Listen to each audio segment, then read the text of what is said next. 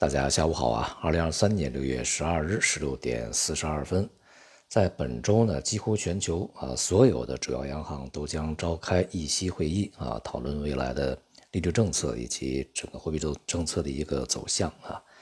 从当前的形势来看啊，这个主要一些央行啊，尤其像欧洲这些地方啊，他们是对于未来的这个货币政策的收紧啊，仍然是。比较强调啊，认为通胀呢现在还没有完好的下行，那么未来呢恐怕啊利率还将趋于上行。而近一段时间呢，像澳大利亚、英国、加拿大啊这些央行的做法呢，也显示出啊非常这个鹰派的一种做法啊。在整体的这个利率氛围仍然是趋紧的一个形势之下呢，美联储啊却显得犹豫不决啊。在当前究竟这一次会议是否加息，以及未来是否会继续提升利率？那么，在美联储内部的分歧还是比较大的，而且市场呢对于这个呃会议的预期呢也是出现分歧啊。呃，大多数预期呢在这一次会议上面呢，美联储不会去提高利率啊，会暂停一次。但是呢，对于今年美联储还要再加一次息的这个预期呢，现在是比较高的啊。从这种现象上来看呢，似乎是有一些矛盾啊，当然也是显示出美联储对于未来的形势啊，确实他们不是特别的清楚，需要看一看啊。这种情形的一方面啊，这个显示出我们在之前反复说过很多次，就是这一届美联储确实不大行啊，对于这个整个的货币政策的节奏的把控啊，呃，是相对比较凌乱啊，缺乏章法以及忽左忽右、大起大落的。但另一方面呢，也说明当前的全球的经济形势以及通胀形势是比较复杂的，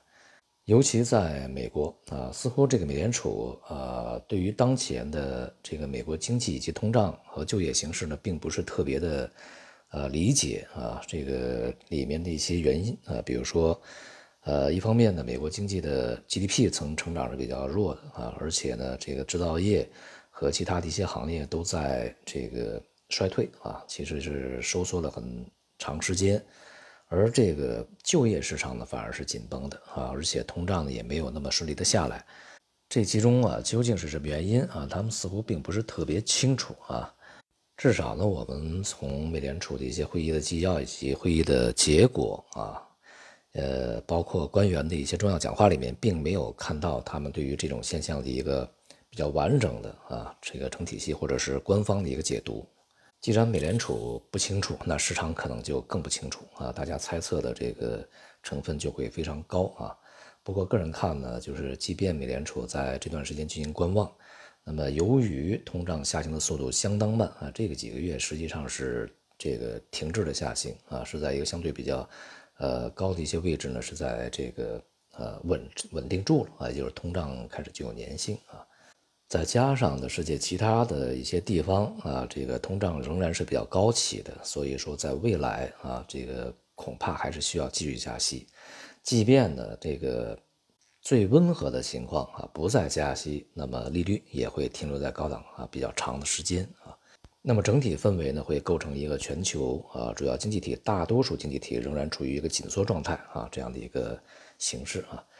关键是呢，这种形式的持续的时间会比较长啊。相比较呢，非常这个典型的是中国的通胀会非常低迷，那么同时呢，这个呃市场利率也是在不断的下行啊。前期呢，这个贷款利率下行，那么现在是存款利率下行。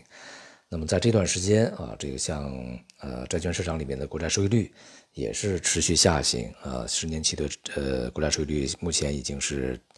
到了二点六几啊，这与去年的低点是非常接近的，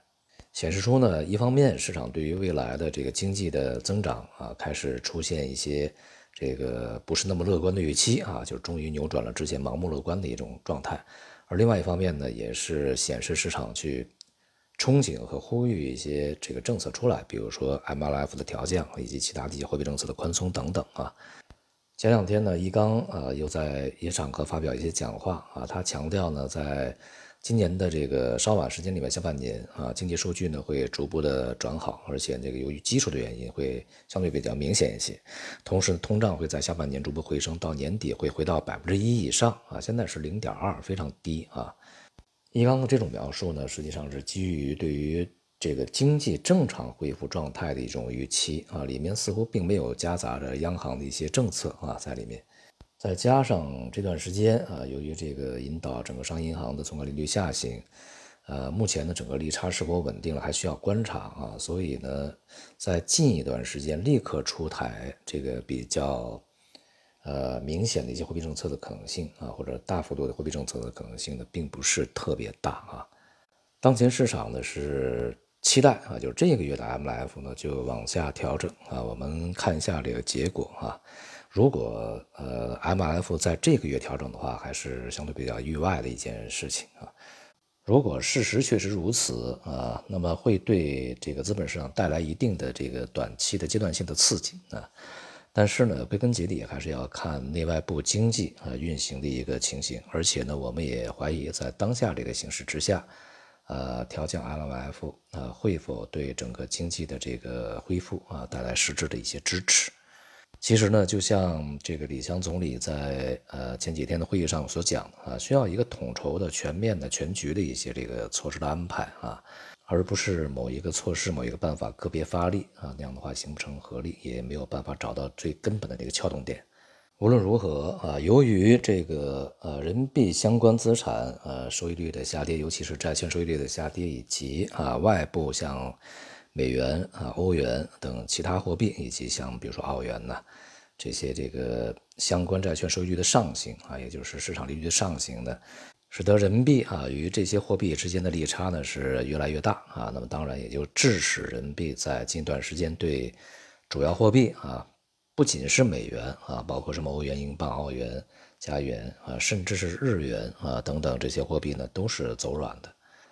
今天到目前为止啊，这个在岸汇率啊已经是呃升月七点一四啊，而这个离岸汇率呢已经是升月七点一五啊，这个一度呢是接近七点一六啊。目前呢已经正式进入了我们所说的啊去年的这个呃人民币对美元的低档，也就是美元对人民币的高档啊这个区域里面来。其实，在未来呢，一方面我们要关注人民币啊对美元走软的这个。呃，程度究竟有多大啊？预计呢，大概率还会继续下探去年的低点附近啊，这个更加接近低点的一些区域啊。另外一方面呢，其实我们仍然要去呃提防一个问题，就是人民币汇率的下跌可能会超预期，也就是说啊，人民币汇率是否可能会跌破去年的低点，这是我们需要去特别关注的啊。但不管怎样呢，就是今年年初以来啊，这个。